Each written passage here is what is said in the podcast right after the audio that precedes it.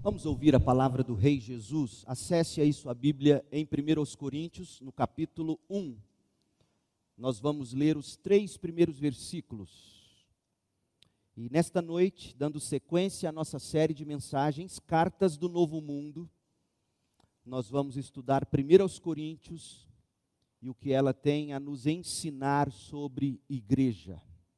1 Coríntios, capítulo 1, de 1 a 3 eu leio na nova versão transformadora, a NVT. Eu, Paulo, chamado para ser apóstolo de Cristo Jesus pela vontade de Deus, escrevo esta carta com nosso irmão Sóstenes, à igreja de Deus em Corinto, àqueles que, que ele santificou por meio de Cristo Jesus. Vocês foram chamados por Deus para ser seu povo santo, junto com todos que, em toda parte, invocam o nome de nosso Senhor Jesus Cristo, Senhor deles e nosso. Que Deus, nosso Pai, e o Senhor Jesus Cristo lhes deem graça e paz. Senhor, esta é a tua palavra, abra agora o nosso coração, abra nossa mente, ilumina-nos para compreender, entender, amar e praticar o que o Senhor tem exposto para nós através desta epístola. Em nome de Jesus oramos, amém. Podem se assentar. Não é bom que o homem esteja sozinho, disse o Criador a respeito da criatura em Gênesis 2, verso 18. Deus nos criou para vivermos em comunidade. Deus nos criou para vivermos em comunidade. Não é bom que o homem esteja sozinho. Fora da comunhão, nós somos incompletos. Fora da comunhão, nós ficamos desassistidos. Fora da comunhão, nós ficamos desamparados e descuidados. Salomão, o grande sábio de todos os tempos, ele atestou com propriedade que sozinho você se desgasta, correndo atrás do vento, buscando vaidade, bolhas de sabão para si mesmo, sem ter o que alcançar ou, ou o que desfrutar debaixo do sol. Sozinho, disse o filho de Davi, Salomão, você corre o risco de cair e não conseguir se levantar. Sozinho você corre o risco de se esfriar e não tornar a aquecer-se. Sozinho você corre o risco de ser atacado e vencido sem a menor condição de, de reagir para se defender. Você vê isso em Eclesiastes 4, de 7 a 12. De fato, meu povo, viver sozinho é uma desgraça. Vida em comunhão é uma necessidade intrínseca do ser humano. Intrínseca. Não, não apenas para a sobrevivência da espécie, não apenas para a realização plena do indivíduo, mas viver em comunhão é uma necessidade intrínseca, principalmente para se cumprir o propósito para o qual nós fomos criados nós fomos criados para refletir a glória de Deus. O profeta Isaías, no capítulo 43, versículo 7, ele disse: Tragam todos que me reconhecem como seu Deus, pois eu os criei para minha glória, fui eu quem os formou. Nós fomos formados, criados e somos atraídos para Deus, para a glória de Deus. E a glória de Deus brilha mais completamente em nós e através de nós quando nós estamos na comunhão. Não é bom que o homem esteja sozinho.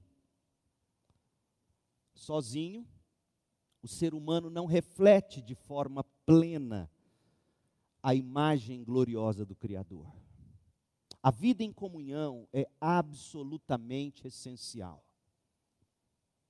Na vida em comunhão é que nós refletimos a glória de se estender a mão aos que estão no chão por causa do pecado, estampando e oferecendo assim o glorioso amor de Deus Pai a um mundo que é carente do verdadeiro amor. Na vida em comunhão é que nós refletimos a beleza de se aquecer o coração um do outro com fé, com esperança no Deus de toda glória que se revelou a nós nas Escrituras, desfilando e oferecendo assim a glória do Espírito Consolador de Deus a um mundo intrinsecamente desconsolado e sem saber aonde recorrer em busca de consolo e de, e de satisfação. É na vida em comunhão que nós refletimos a maravilha de se viver em aliança com outras pessoas, anunciando e oferecendo assim o poder do sangue de Jesus Cristo, que nos salva e nos torna um povo, o povo de Deus na igreja. Um por todos, todos por um. Cristo por todos, todos por Cristo, aos olhos de um mundo, gente, totalmente perdido. Um mundo de fato desprotegido e ansioso desejoso de comunhão de verdade. Deus sempre viveu em comunhão. Você sabia disso? Deus sempre desfrutou de comunhão, desde a eternidade. Deus sempre desfrutou da comunhão consigo mesmo, do glorioso prazer de contemplar a si mesmo. Deus não precisava da nossa comunhão. Deus não nos criou para ter comunhão com Ele, porque Ele precisava, sentia necessidade da nossa comunhão, mas, mas Ele escolheu transbordar seu amor ao nos criar e nos chamar para desfrutar de gloriosa comunhão, da gloriosa comunhão da Trindade eterna e santa. Então preste atenção, ouça como Jesus orou em João 17, 5 Pai, glorifica-me. Jesus está orando ao Pai, leva-me para junto de ti, leva-me para a glória, leva-me para a glória que eu tive ao teu lado antes do princípio do mundo, antes de tudo, Deus já desfrutava de Sua própria glória. A vida em comunhão com Cristo e na igreja é a única maneira de se desfrutar do que realmente é o prazer especialmente aqui os solteiros que me ouvem, se você compreendesse que o plano eterno de Deus não é sua família, mas a igreja de Cristo, talvez você começasse a deixar de idolatrar a família como tanto se faz hoje em dia.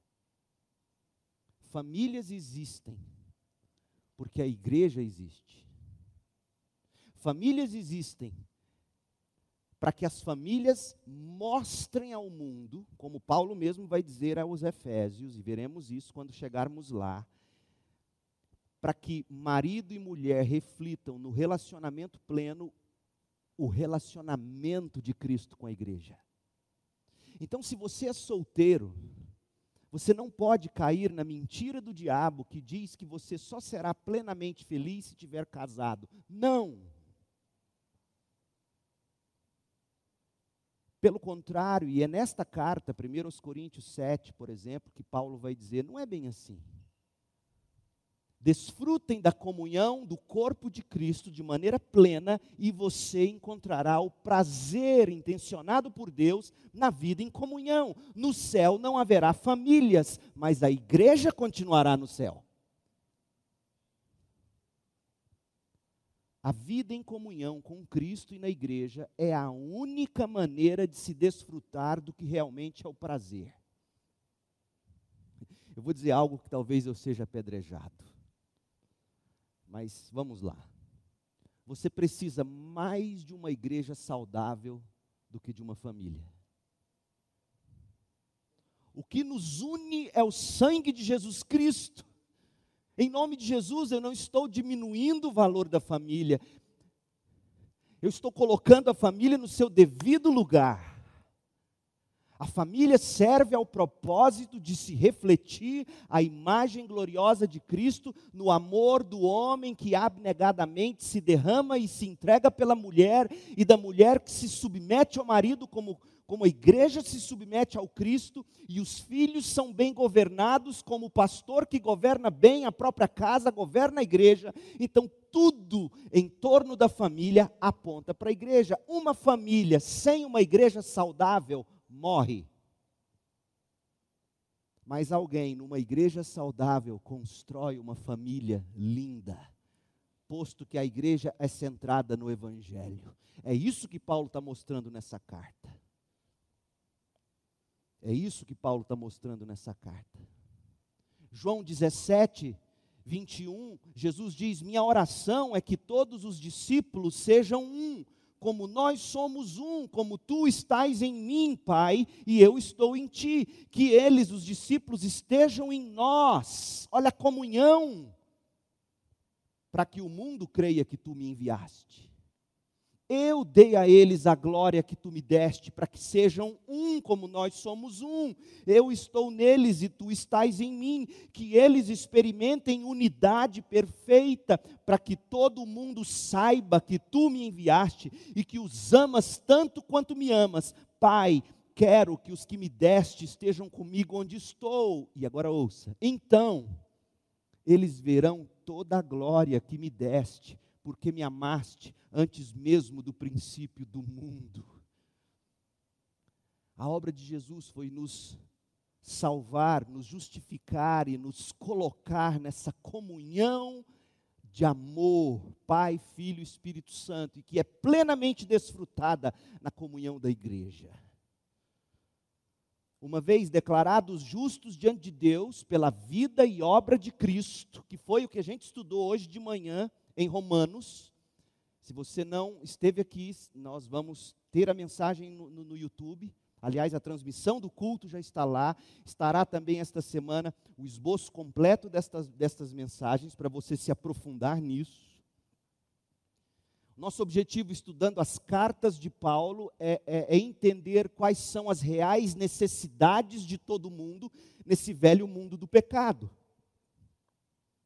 Paulo, apóstolo, escreve da perspectiva do novo mundo que virá da presença de Deus, o novo céu e a nova terra. E a sua primeira carta, Romanos, Paulo diz: a principal necessidade do ser humano é ser perdoado, é ser justificado diante de Deus, ser aceito pelos méritos da obra de Cristo. E uma vez justificados, esse povo vive de forma diferente no mundo, mas esse povo não vive cada um para si. E aí vem a segunda necessidade: comunhão. A igreja, para isso é que nós somos criados. Comunhão, comunhão com Deus Trino, na comunhão da igreja. Entretanto, gente, quando a gente olha para o cenário ao redor, descobre-se que o que impera hoje é a busca por experiências individuais. Isso é péssimo a busca por experiências individuais. Preste atenção. Jogos virtuais. Por mais que você tenha conexão com outros, é uma experiência individual. Jogos virtuais, sexo virtual, realidade virtual, conexão por mídia social ou aplicativo, até igreja virtual, se é que isso é igreja, até igreja virtual já existe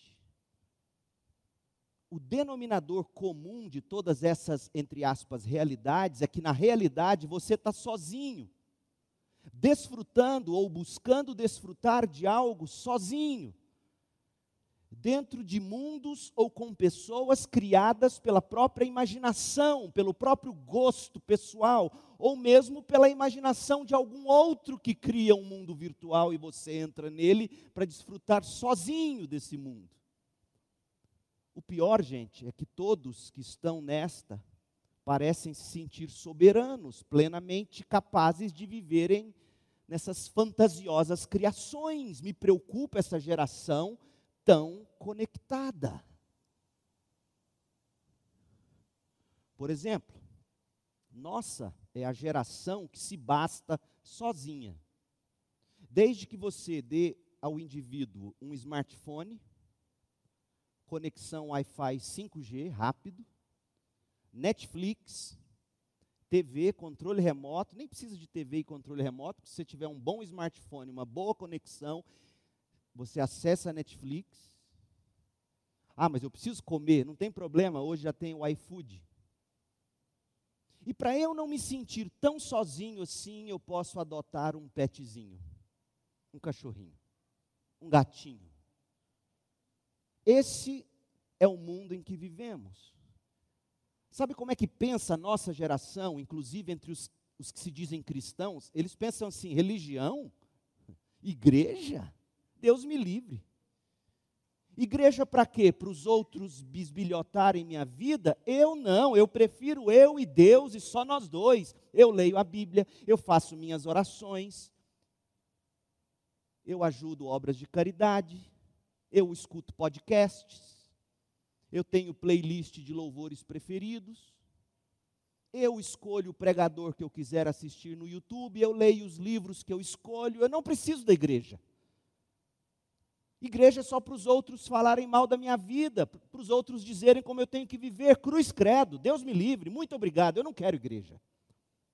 É assim que as pessoas pensam.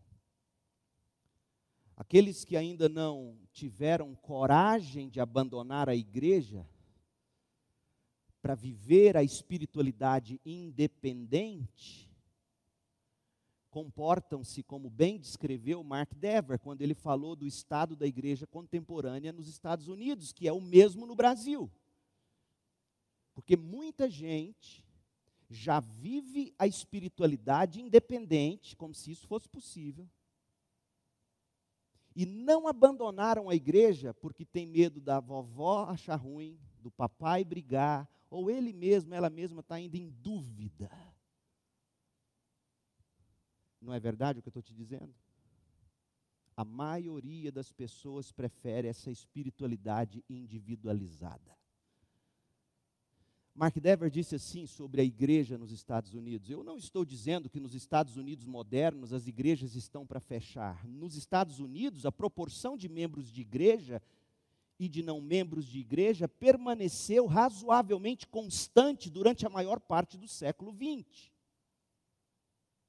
Em muitas igrejas individuais, aquelas igrejas não denominacionais, igrejas novas, emergentes, muitas igrejas individuais estão lotadas.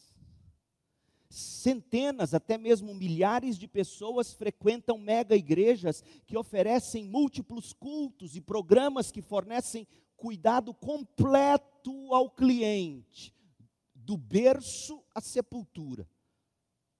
Então, no sentido institucional, diz Mark Dever, as igrejas cristãs estão muito bem.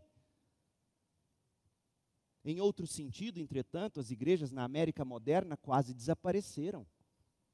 A ideia de igreja difundida em diferentes pontos da história cristã se dissolveu no ácido do individualismo reinante na cultura de hoje. Muitas vezes as igrejas se tornaram nada mais do que expressões dos interesses passageiros dos congregados. Muitas vezes os programas da igreja são determinados por pesquisas de interesse. Os cultos são planejados de acordo com o que os líderes percebem que os de fora da igreja desejam quando vêm na igreja. E os orçamentos das igrejas refletem nada mais do que os desejos agregados dos membros, ou seja, eles só ofertam para aqueles projetos que eles entendem vão atender melhor a família deles. E aí Dever conclui: em meio a toda a aparente prosperidade das igrejas de hoje, a igreja carece do elemento corporativo pelo qual ela se concebe como ela mesma ou seja, institucionalmente, a igreja vai bem, todo dia se abre uma igreja em Goiânia. A questão é: o que se vive lá é de fato igreja? Percebe a diferença? O elemento corporativo da igreja é o que torna a igreja em igreja. Deixa Mark Dever explicar. Mark Dever diz assim: elemento corporativo, quero dizer com isso que quando nos reunimos como cristãos nos cultos de domingo, como agora estamos fazendo aqui. Nós não nos reunimos apenas para ter juntos o nosso momento a sós com Deus. O culto cristão não é apenas um momento de silêncio. Nós não nos reunimos para orar, cantar e ler a Bíblia como fazemos nos outros dias da semana em casa, exceto que no domingo a gente faz isso com mais pessoas por perto e isso nos encoraja. Não, nada disso. Nós nos reunimos para participar da vida da nossa igreja. E quando nos reunimos, não fazemos como consumidores individuais que saem para fazer suas compras espirituais para a semana, procurando o que há de útil neste corredor de cânticos ou naquele corredor de orações, examinando o sermão atentamente, navegando nas conversas pós-culto e levando tudo para casa em nosso carrinho de compras para o uso pessoal. Na verdade, nós nos reunimos como uma instituição viva, um organismo vivo, um corpo. Entendeu, igreja? Nós não viemos aqui para pegar aquilo que eu acho que eu preciso para vencer durante a semana. Eu não venho aqui para ter um momento com Deus ao redor de outros. Eu venho aqui para viver a vida de igreja. Por isso que no início do culto eu disse: procure a MCM, procure os homens, procure os pequenos grupos, envolva-se. Isso é igreja. Por que vir à igreja? Por que ser membro de igreja? Para que serve a igreja? Pense sobre isso. E você vai descobrir, e deveria ser para o seu espanto, o quanto você está mais centrado em você mesmo do que na verdade de Deus. A igreja, sabe para que, que a igreja existe? Para exibir o glorioso evangelho da justificação para a glória de Deus. Eu, eu, peço perdão a você por estar citando tão extensivamente o Mark Dever hoje à noite, mas hoje, sobretudo entre os batistas no mundo, não tem ninguém que tenha estudado e escrito com tanta propriedade sobre o significado de igreja como esse irmão, pastor batista Mark Dever, na Igreja Batista do Capitólio, em Washington, nos Estados Unidos. A igreja dele saudável é um fenômeno. Já disse sobre essa igreja aqui, uma igreja que não passa de 950 membros. E quando eles superam esse número, eles encontram uma igreja na comunidade que esteja morrendo e eles se juntam a esse povo e, e transferem 50 membros para lá, para, como isca de coalhada, fazer aquela outra igreja crescer e assim começa um movimento de igrejas na cidade. Eles não estão preocupados em, em comprar um terreno de, de 10 mil metros quadrados e, e, construir um mega empreendimento religioso. Isso não é neotestamentário. Então, Mark Dever, ele, tem escrito com muita propriedade e afirmando que a igreja é importante para a glória de Deus e lembra que eu falei no início que eu e você fomos criados para a comunidade, para a glória de Deus. Olha como tudo isso se conecta com o que ele vai dizer aqui agora sobre por que a igreja.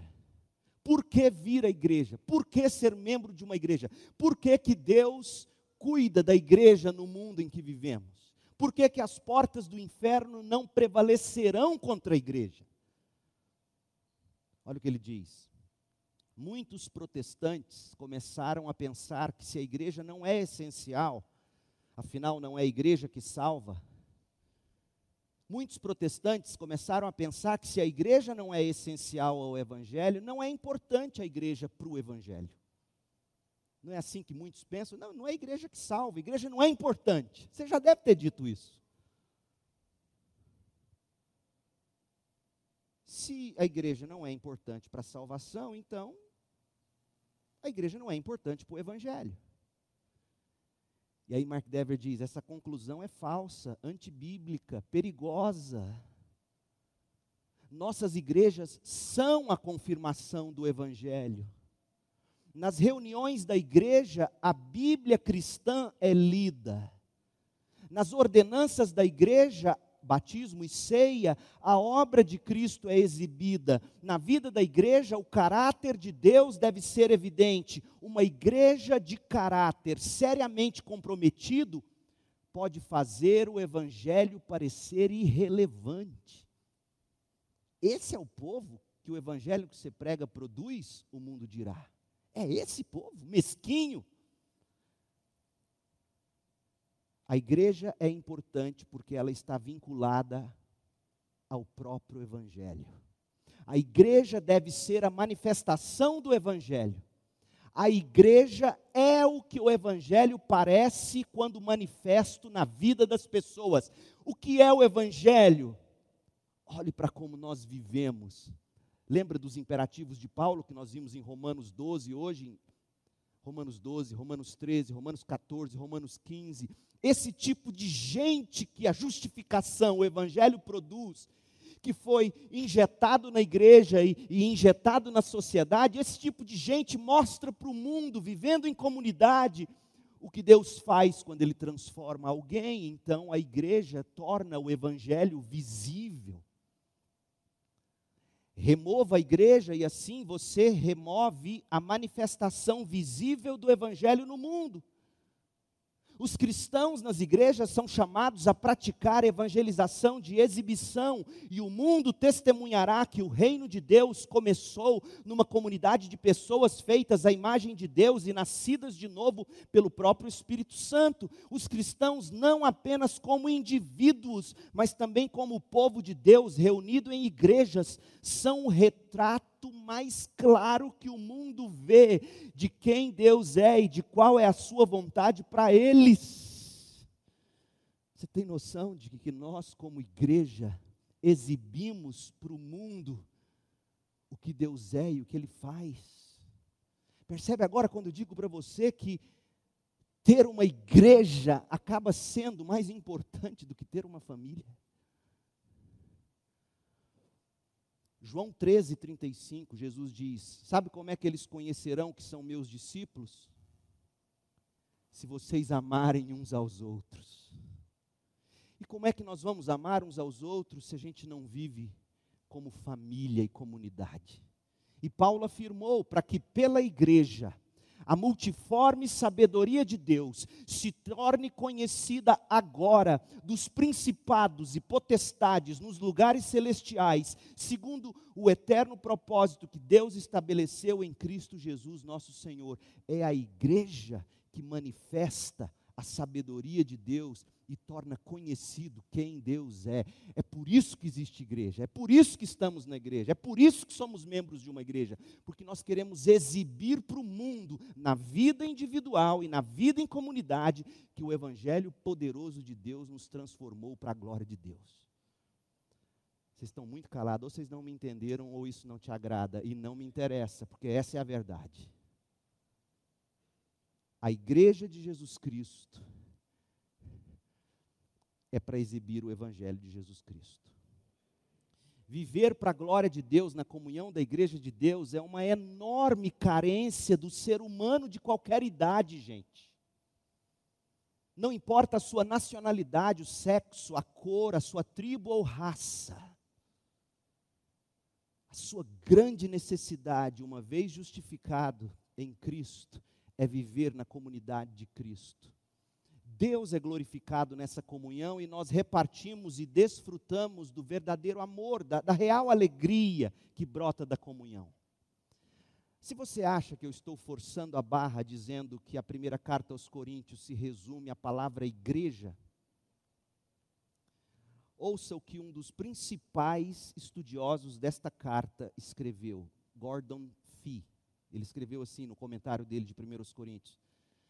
Talvez a maior contribuição teológica de nossa carta para a fé cristã seja o entendimento de Paulo sobre a natureza da igreja. Principalmente na sua expressão local. Se o próprio evangelho está em jogo na teologia e no comportamento dos coríntios, então também está a sua visível expressão na comunidade de redimidos. O resultado final é mais ensino sobre a igreja em 1 Coríntios do que em todas as outras cartas de Paulo. 1 Coríntios tem 16 capítulos. 433 versículos. É a segunda maior carta de Paulo, fica atrás de Romanos apenas. E, de novo, o tempo de que dispomos é muito curto para a gente estudar toda essa carta num sermão só. O que nós vamos fazer é apresentar algumas informações importantes do pano de fundo, expor a estrutura e o fluxo da carta e concluir com algumas aplicações. A minha oração, a minha esperança é que você leia e releia essa carta, ouça, utilize esse esboço que eu gasto tanto tempo, com tanto amor, em tanta oração, para que você desfrute dele de graça no site da nossa igreja, para você conhecer, para você se aprofundar, para você amar sua Bíblia. Então vamos lá. A cidade da igreja. Vamos começar pela cidade onde estava localizada a igreja, Corinto. Corinto era a cidade mais importante da Grécia na época de Paulo. Era um centro comercial movimentado, aberto ao mundo, local onde a cultura era depravada, a religião era pagã, era idólatra. Lá naquela, naquele precipício do caos, Corinto, foi que Paulo organizou uma igreja. A história da organização dessa igreja está em Atos 18, de 1 a 17. E duas de suas cartas, duas das cartas de Paulo no Novo Testamento são endereçadas, e eu quero que você preste atenção. 1 Coríntios 1, 2. E depois 2 Coríntios 1, verso 1. 1 Coríntios 1, 2, Paulo diz assim: A igreja de Deus em Corinto. A igreja de Deus em Goiânia, em suas expressões locais. Corinto era uma cidade importante na Grécia antiga, mas ela foi destruída em 146 antes de Cristo. O imperador romano Júlio César reconstruiu essa cidade como colônia no ano 46 a.C. E aí a cidade cresceu, prosperou, tornou-se a capital da província da Acaia, segundo os Coríntios 1, verso 1. Para nós não faz a menor diferença saber esses nomes, porque nós desconhecemos a geopolítica dos dias de Paulo, mas Corinto era a cidade depois de Roma era a colônia romana. Para você ter uma ideia, a língua oficial em Corinto era o latim, a língua do Império Romano. Só que o grego era tão arraigado que o povão continuou falando grego, mas a língua oficial era latim. Ficava estrategicamente localizado numa faixa de terra entre o mar Egeu e o mar Adriático, que conectava a região do Peloponeso com a Grécia. Se você e eu visitássemos a cidade nos dias de Paulo, nós como crentes, nós ficaríamos chocados.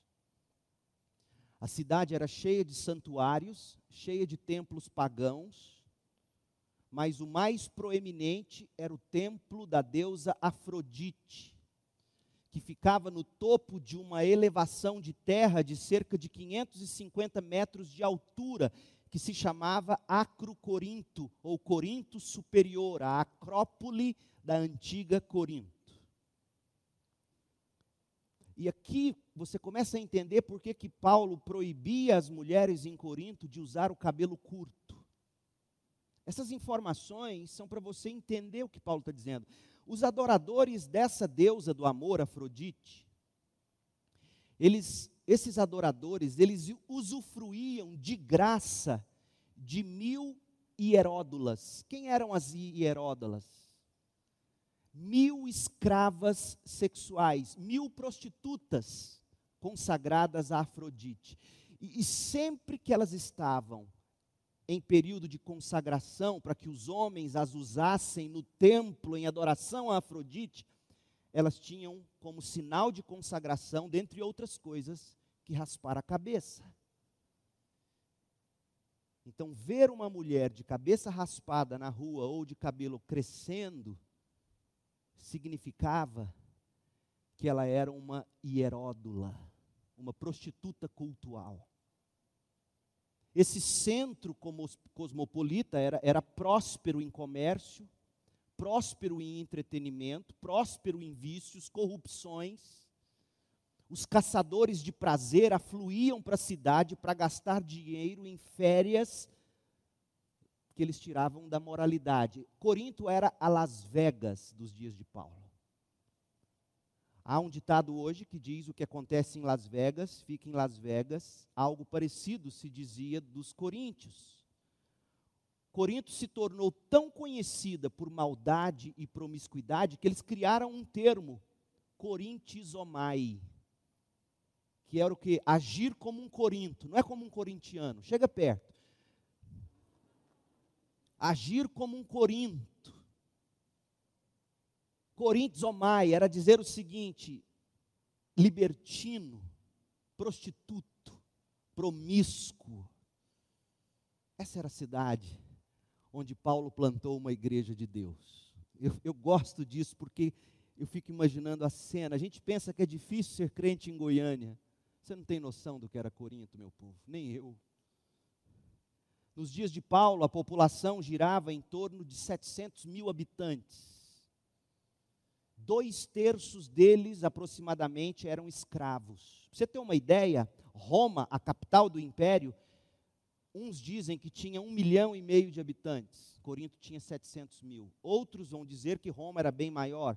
Mas o número de, de, de habitantes em Roma nos dias de Paulo, segundo o que se lê nos livros de história, eh, as contas são bem variadas, varia de um milhão e meio a quatro milhões de habitantes. Mas Corinto tinha 700 mil. A diversidade, a promiscuidade da população não produziram filósofos, porque Onde há promiscuidade, não tem pensadores. Onde existe pecuária, não tem pensador. É, é, entendeu? Porque se a gente usa os termos rebuscados, é, as pessoas não entendem. Mas onde tem botina, chapéu e pecuária, não tem filósofo. Não tinha filósofo em Corinto. Mas a filosofia grega influenciou o pensamento especulativo daquela gente. Entretanto, nada disso se tornou obstáculo ou impediu o evangelho de florescer. E lá em Corinto, Paulo plantou uma igreja de Deus na sua segunda viagem missionária.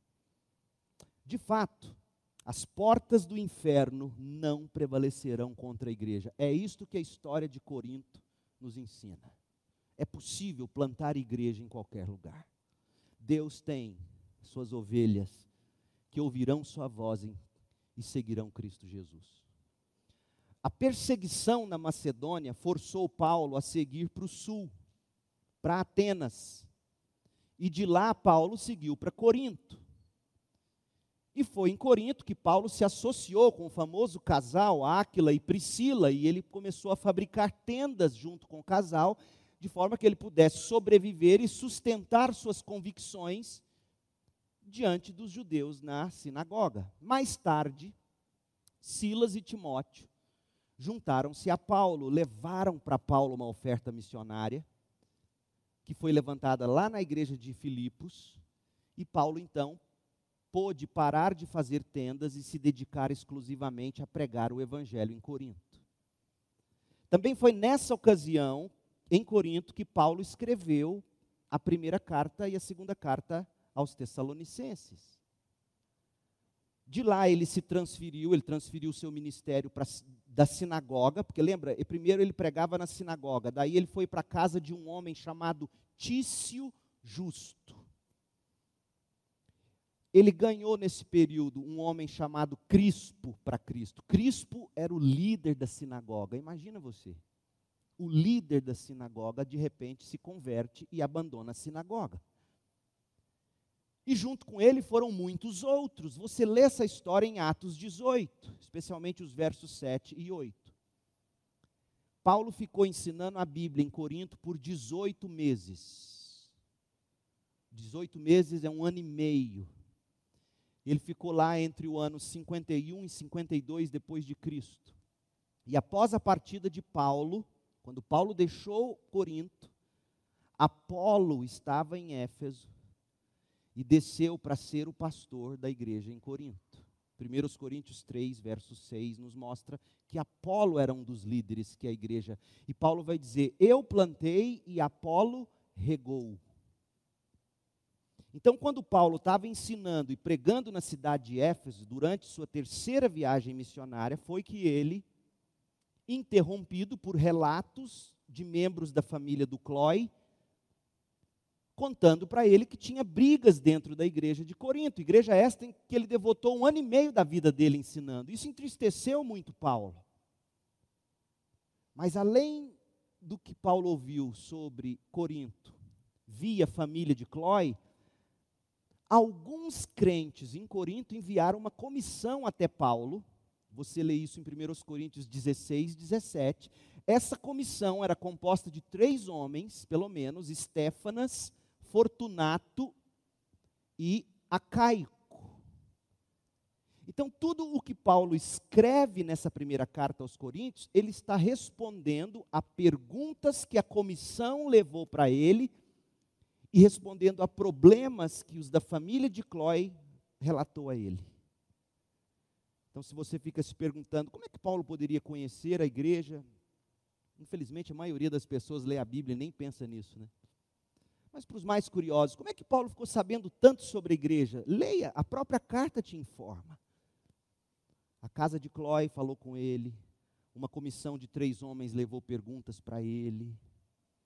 E os planos, e eu quero que você abra agora em 1 Coríntios 16, você vai ver Paulo traçando planos.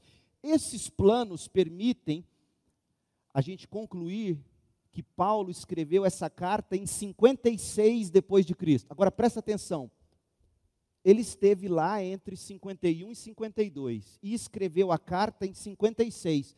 Quantos anos se passou entre o período que Paulo deixou Corinto e a carta? Quanto tempo? Quatro anos. Então veja, olhe que, o que pode acontecer em quatro anos numa igreja que perde o evangelho. Porque foi isso que aconteceu. É isso que nós vamos ver agora. Em quatro anos, a igreja de Corinto, uma das meninas dos olhos de Paulo, ele viu essa igreja sendo detonada. E quais eram os planos de Paulo? 1 Coríntios 16, verso 5, Veja, veja como Paulo era um homem para Deus e para o povo de Deus. Essa era a vida de Paulo. E minha oração é que você seja assim, nossa igreja seja assim, para Deus e para o povo de Deus. Olha o verso 5. Eu, 1 Coríntios 16, 5. Eu os visitarei depois de ir à Macedônia. Eu vou passar na Macedônia e depois eu visito vocês. Tal, talvez eu permaneça um tempo com vocês, quem sabe todo o inverno. Depois vocês poderão me encaminhar para o meu próprio destino. Paulo queria comunhão com eles. Desta vez eu não quero visitá-los apenas de passagem, eu quero ficar algum tempo com vocês, se o Senhor permitir. Por enquanto permanecerei em Éfeso, até a festa de Pentecostes há uma porta inteiramente aberta para realizar um grande trabalho aqui em Éfeso, ainda que muitos se oponham a mim. Eu gosto tanto dessa frase do verso 9, porque geralmente a gente pensa assim: se tem oposição, se tem problema, Deus está dizendo, larga. É igual casamento, começou a dar problema, acabou o amor. Não. Paulo, como é que Paulo aconselharia um casal? Ele diria assim: uma porta inteira aberta de oportunidades se abriu em meio a esse conflito. Então ele era um homem de coragem, ele era um homem de desafio, ele era um homem de cooperação, ele queria que essa igreja o enviasse. Ele era um homem de comunhão, ele queria gastar tempo, ele não queria ficar só de passagem. Ele é um homem para Deus e para o povo. Ele ia passar na Macedônia, da Macedônia, se Deus permitisse, ele iria para os Coríntios. Então, esse é o tipo de homem esse é o tipo de crente, esse é o tipo de igreja que deve existir. Pois bem, Paulo organizou a igreja em Corinto, na segunda viagem missionária, escreveu a carta em resposta a boatos que ele ouviu, relatórios de problemas que ele recebeu, e ele quer então sanar as dúvidas que foram colocadas para ele. Então, a leitura da carta nos permite perceber que Paulo tinha uma profunda ligação pessoal com a igreja e os líderes. Paulo tinha plena consciência das situações que enfrentavam aqueles cristãos e, e respondeu de uma forma tão amorosamente incondicional. Por quê? Porque já existia em Corinto e ele sabia disso e nós veremos isso claramente na segunda carta aos Coríntios, já existia na igreja gente que odiava Paulo. Veja você, Paulo deu a vida para aquela igreja. Usado por Deus, Paulo deu a luz à igreja. Por isso que pastor nenhum deve se iludir. E eu digo isso não para pastor ser azedo e amargo com igrejas, não, para ser realista. Aqueles por quem nós damos a vida, um dia, mais cedo ou mais tarde, poderão se virar contra nós. E nosso papel é continuar amando incondicionalmente. Mas tem pastor que parece que não lê a Bíblia. E aí, diante do primeiro beijo que ele vê do irmão, o diabo está perseguindo, e, e, e vira um furdúncio dentro da igreja. Já existia gente que preferia Apolo. Apolo prega muito melhor do que Paulo. Ah, eu prefiro Pedro. Eu não sou de Paulo, eu não sou de Pedro, eu não sou de ninguém, eu sou de Jesus, dizia o quarto grupo. Já viu crente assim? Prefiro pastor Arildo, prega 15 minutos. Eu não, gosto do pastor Leandro, uma hora e meia. Eu não sigo nenhum dos dois, eu sigo Jesus. Aqui não tem isso, né? Mas era, era assim lá. E Paulo sabia que tinha gente que não gostava dele, mas mesmo assim, com amor, ele responde às dúvidas da comissão ele trata com sabedoria as tensões entre a igreja e a cultura pagã ao redor. E ele faz isso com um tom forte, com graça e verdade. Imagina o pastor Leandro chegando, escrevendo uma carta para vocês no tom de 1 Coríntios 4, 21. Olha só. 1 Coríntios 4, 21. O que vocês escolhem? Devo ir com vara para castigá-los ou com amor e espírito de mansidão? Paulo é um pai. E pai, geralmente, não tem verniz nas palavras. O pai fala e corrige. E era o que aquela igreja precisava. A carta é destinada à igreja toda. E Paulo esperava que os líderes seguissem a direção apostólica instituída por Deus a Paulo. Mas o mais impressionante é que, por meio dessa situação específica, a gente encontra os problemas que de novo e de novo assolam a igreja em todas as épocas e culturas. O que a gente enxerga na igreja de Corinto não é só o que Paulo teve que lidar no primeiro século, é o que a igreja ao longo da história sempre foi. Isso é importante porque tantas vezes a gente cria uma imagem romantizada de igreja, achando que igreja é lugar perfeito. Gente, pensa bem. Quem fundou essa igreja foi Paulo, Áquila, Priscila. Quem pastoreou esses primeiros discípulos foi um homem da eloquência de Apolo. E em quatro anos essa igreja vira esse furdúncio, onde eles não sabiam mais como lidar com sexo no casamento, com casamento, com divórcio, com recasamento. Eles não sabiam mais nem ministrar a ceia do Senhor, eles chegavam bêbados na igreja, alguns, embriagados. Outros comiam a comida toda e largavam os mais pobres sem comer. Alguns se gabavam de ter determinados dons e outros não tinham. E é por isso que Paulo tem que falar sobre o amor, a importância do amor na igreja, capítulo 13 ele tem que, que falar sobre os dons espirituais, ele tem que explicar sobre ressurreição.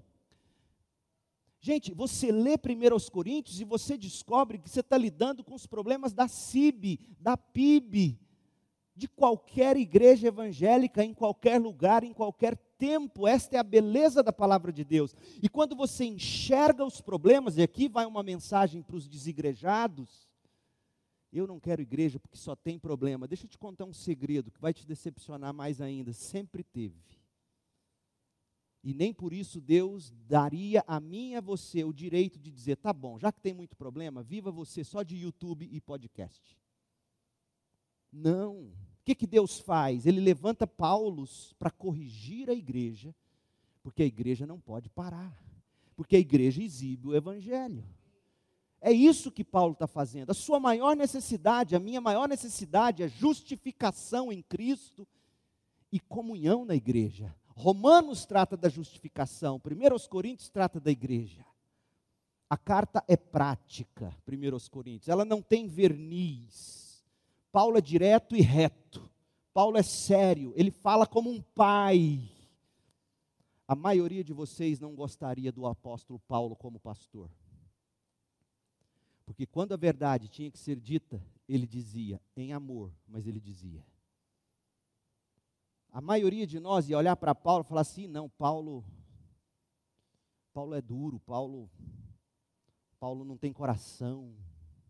Como já se viu falar, vocês preferem que eu vá com vara ou com amor? Que, que, que pastor é esse?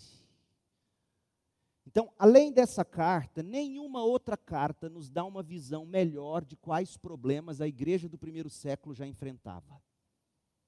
E Paulo é didático. Vamos mergulhar na carta agora? Vamos, vamos ver como é que ele vai tratar os problemas. Veja que o, que o que pautou Paulo foram os problemas que ele ouviu, que aconteciam lá, e as questões que chegaram para ele via aquela comissão de três irmãos.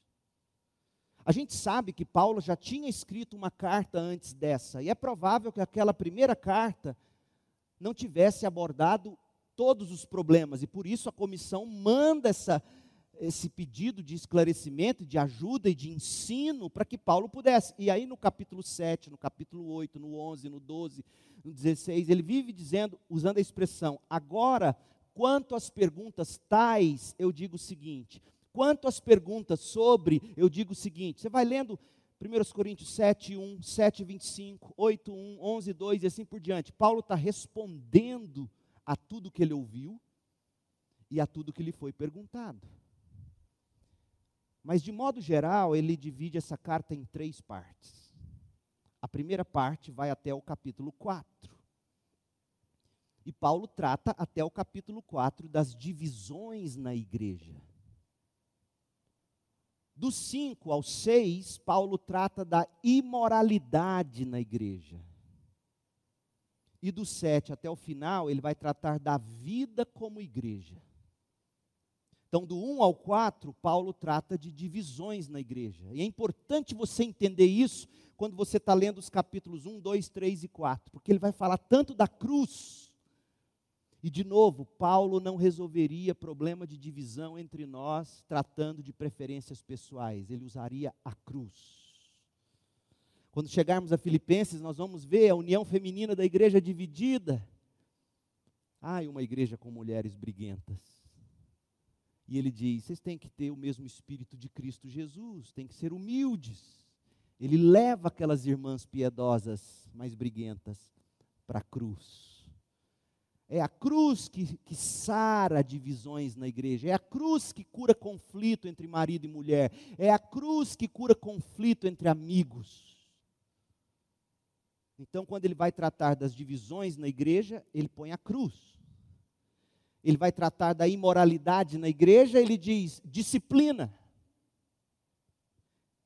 E ele vai tratar da vida como igreja, do capítulo 7 ao 16. Vamos lá. A resposta que ele dá às divisões na igreja, ele, ele saúda a igreja, no capítulo 1, de 1 a 9. E ele então passa a atacar direto, ele vai direto ao ponto, ele diz: vocês não podem cultuar personalidades. Vocês não podem sair dizendo que vocês são de Paulo, outros são de Apolo, outros são de Pedro, outros são de Jesus. Não. Isso está errado. Ele faz isso até o verso 17. E aí no capítulo 1, do 18 até lá adiante, ele vai de sabedoria, de inteligência, ele vai levar esse povo a Cristo. Ele vai apresentar a verdade do Evangelho, a distorção do Evangelho. Veja, quando se esquece a cruz, quando se abandona o Evangelho, o Cristo crucificado, decidi nada saber entre vós, senão Cristo e esse crucificado. É nesse contexto que ele diz isso. Quando se esquece do Cristo crucificado, quando se perde o Evangelho da cruz, a igreja se implode em partidos, picuinhas e preferências pessoais toda igreja que está sofrendo com picuinhas, preferências pessoais e partidos, se você examinar a raiz do problema, é que o evangelho da cruz foi abandonado. Por isso, Paulo traz a cruz. Isso vale para o seu casamento, isso vale para as suas amizades, isso vale para qualquer relacionamento. Capítulo 3, os grupinhos que existiam entre os santos em Corinto eram indicação de imaturidade. Grupinho é, é, é, retrato de crentes imaturos, se não de falta de conversão. Porque Paulo vai dizer no capítulo 3: Eu tive que tratar vocês como se fossem carnais. Eu tive que tratar vocês como se vocês não fossem crentes. Divisão, racha, não vou com a cara de fulano, não aguento aquelas que fulano fala. Isso é prova de um coração não regenerado. Você tem que tomar muito cuidado com isso. Capítulo 4, de 1 a 21, eles deveriam se orgulhar de Cristo, não dos líderes humanos. Porque o argumento de Paulo inteiro é que Deus escolheu as coisas desprezíveis do mundo, lá no capítulo 1. Não foi a eloquência e a sabedoria de Apolo, não é a teologia profunda de Paulo, é a graça de Deus que abre os nossos olhos, como abriu o coração de Lídia, para entendermos o Evangelho e vivermos para a glória dele. Então, Paulo trata de todas essas divisões na igreja com cruz, trazendo eles para a humildade, trazendo eles para a realidade do que significa Cristo crucificado. E aí ele passa a falar do, do pecado na igreja capítulos 5 e 6. A coisa era tão séria que tinha um camarada dormindo com a madrasta. A igreja sabia e ninguém fazia nada. Não, vamos usar de graça. De repente era aí um apadrinhado do pastor da igreja, não vamos mexer nisso, isso dá um rolo danado, deixa quieto, Deus vai pôr a mão neles. Paulo fica sabendo disso e fala: olha, o que vocês estão fazendo é tão feio que nem no mundo gentil, nem entre os pagãos eles fazem isso. No meio pagão, o enteado não dorme com a madrasta. E na igreja está dormindo. E ele dá uma bronca na igreja, ele diz: vocês têm que dividir, vocês têm que disciplinar. Vocês têm que cortar na carne. Não está arrependido, não quer mudar de vida, exclua. Exclua. E vou dizer mais, Paulo diz no capítulo 5. Dentro da igreja, aqueles que se dizem de Deus, da igreja de Cristo, se eles insistem em viver de um modo que não é digno do Evangelho, não mantenha comunhão com eles. E se eles te perguntarem por que, você vai dizer, porque a sua vida não condiz com o Evangelho que você confessa e com a membresia que você tem aqui. Não condiz, me desculpa, mas não dá para você viver assim. É o que Paulo faz. Não sou eu. Leia o capítulo 5. E no capítulo 6, Paulo estava dizendo de outro problema que manchava a reputação de Cristo e da igreja na cidade. No capítulo 5, o menino enteado dormindo com a madrasta. Um bando de gente se dizendo crente vivendo como o mundo. E todo mundo vivendo numa boa. Ah, não vou julgar ninguém, não posso julgar. Quem sou eu para julgar? Aí Paulo diz: não é questão de julgar, é questão de manter a igreja pura a igreja reflete o evangelho. Quando o mundo olha para Sibe, ou olha para a primeira igreja batista de Corinto, e vê lá que o menino dorme com a madrasta e ninguém faz nada, que evangelho é esse que o mundo enxerga naquela igreja? Mas além disso, os irmãos ali estavam tão briguentos por causa de dinheiro e de herança, e processo por calúnia e difamação e etc., né? não sei se era isso, mas vamos contextualizar, que em vez de eles resolverem os problemas entre eles, em vez de eles até sofrerem prejuízo para o nome de Jesus não ficar manchado, o que, que eles faziam? Crente ficava brigando com crente no tribunal. E Paulo fala: isso não pode existir. E aí Paulo adverte, ele termina essa, essa parte da carta. Vocês queriam Paulo como pastor? Presta atenção. Então, que o pastor Leandro agir como Paulo, vocês estão entendendo, igreja? Vocês estão muito calados. Nós vamos disciplinar aqueles que estão abertamente no pecado, e às vezes papai e mamãe sabem e é coberta, e deixa achando que está fazendo bem. Nós não podemos permitir que irmão fica brigando com irmão em praça pública. Quer brigar? Vai brigar. Tem todo o direito de recorrer à justiça comum. Mas serão desligados da igreja. Porque se a igreja, em sua assembleia, a igreja que vai julgar o mundo, não tem condições de resolver o problema de vocês dois, não é um juiz de vara comum, então saiam da igreja. Tirem o nome do hall de membros. É isso que Paulo está dizendo. E a gente lê 1 Coríntios apenas preocupado se pode ou não falar em línguas. Eu acho que você nunca leu sua Bíblia. Então, Paulo trata da divisão, Paulo trata da imoralidade. Em terceiro lugar, Paulo responde às questões da vida comum na igreja. Graças a Deus, esses irmãos piedosamente curiosos, aqueles que gostavam mais de Paulo, mandou uma comissão fazendo perguntas ao apóstolo, e aí no capítulo 7, Paulo foi de falar da vida sobre casamento e divórcio. Gente, casamento e divórcio é um negócio tão sério. Porque se o casamento é para ilustrar o amor de Cristo pela igreja, amando incondicionalmente, apesar dos pecados da igreja, divórcio é de uma gravidade. E é disso que Paulo está tratando. Recasamento é de uma gravidade. A prioridade de Paulo no capítulo 7 é o avanço do reino, e ele diz: se, casa, se você que é solteiro, você que é viúvo, você que se divorciou porque o marido descrente te abandonou, se você perguntasse minha opinião, tivesse que escolher, eu diria: fique só, não caia na briga comum do casamento que é difícil e viva para o reino. Você não ia querer esse pastor? Mas é isso que ele está dizendo a vida comum na igreja, a prioridade é o reino. Vai começar um namoro, Paulo te diria: esse namoro vai tirar você do discipulado, vai tirar você de ganhar outros para Cristo, vai tirar você da comunhão da igreja. Não serve, esse casamento não servirá. Capítulo 8, 9, 10. Ah, meu povo, eu não estou fugindo do, do tema, não, mas já deu uma hora, eu tenho que terminar. E eu gostaria de falar muito mais sobre o capítulo 7. Um dia, se a gente voltar para essa carta, a gente caminha. Mas no capítulo 8 a 10, Paulo vai falar das carnes sacrificadas, da liberdade cristã.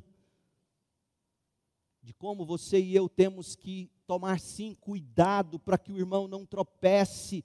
Se Paulo fala, olha, carne sacrificada faz o irmão tropeçar, não coma. Tem crente que se gaba de beber e de comer e, de, e posta nos stories. Coisa mais linda. O oito até torto. Ah, gente. Pelo amor de Jesus Cristo. Se gabar do pecado. Ninguém tem direito, ainda faz bico. Hum. Eu tenho silenciado alguns, porque eu peco, eu fico com raiva. Gente, a questão aqui não é beber ou não beber, comer ou não comer. Não vou nem entrar nessas questões.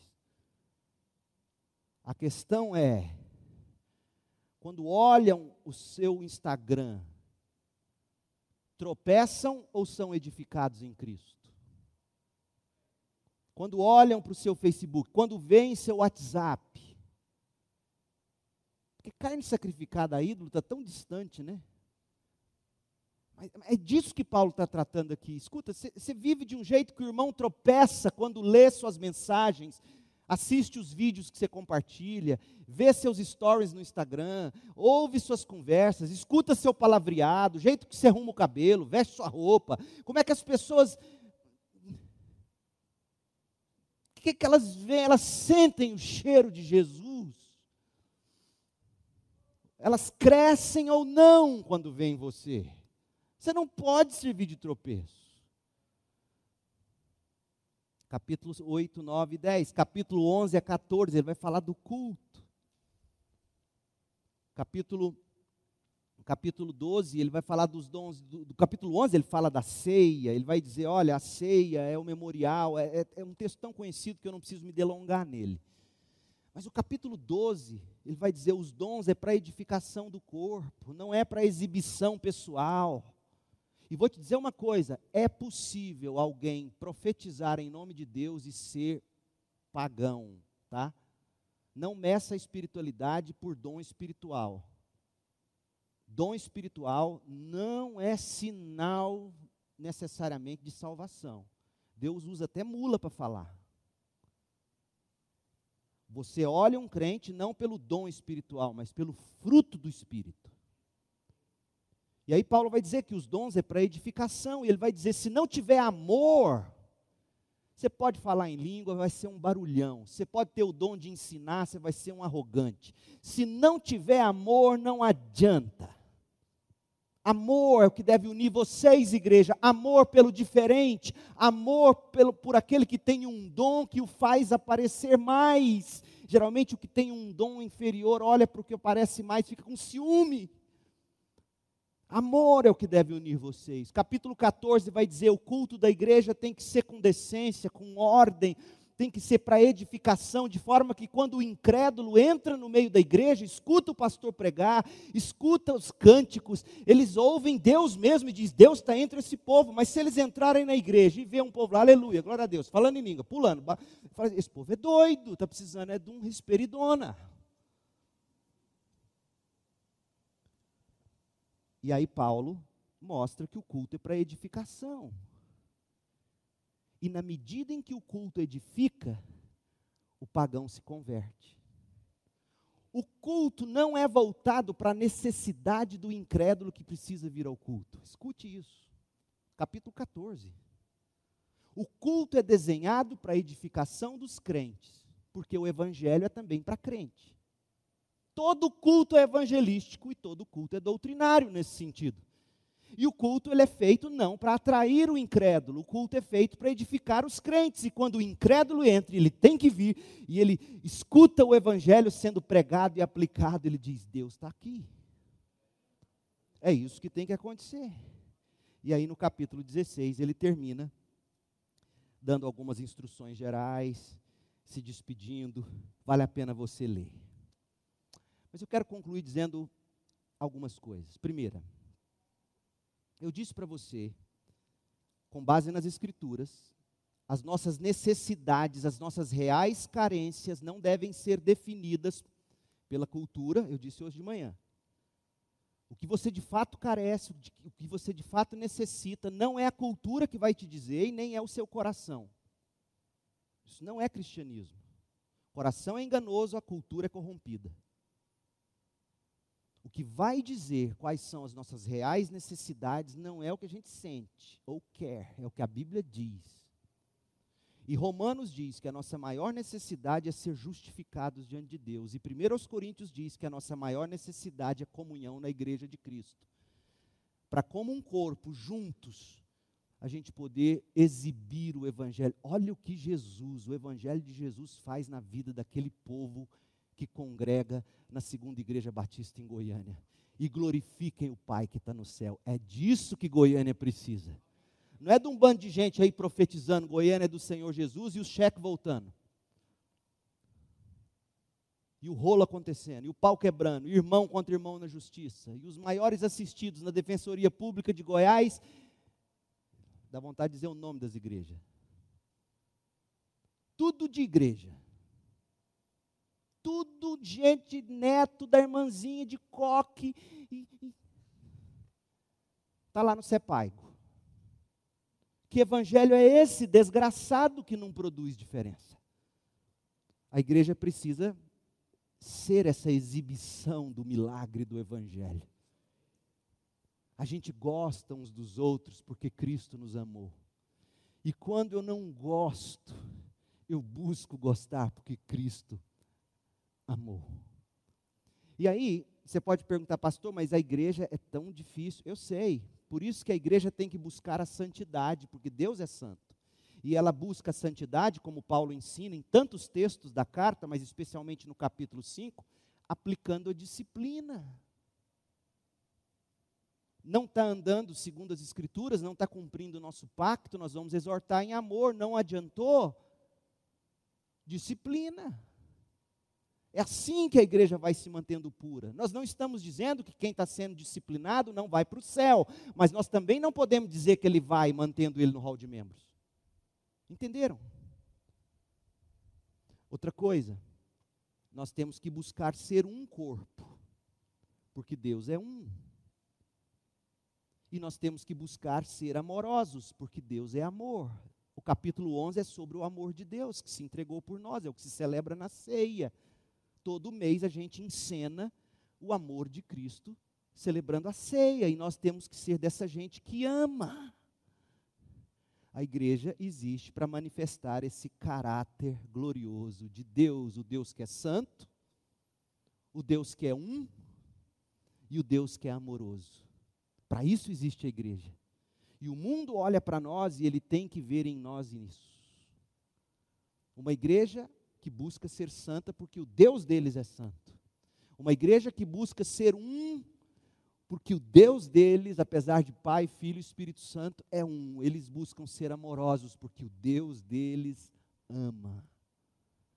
É para isso que existe a igreja. E eu concluo citando Mark Dever. Ele diz assim: Se cultivarmos em nossa igreja uma santidade subcristã que tolera o pecado, enganaremos as pessoas sobre o caráter de Deus. Escutou?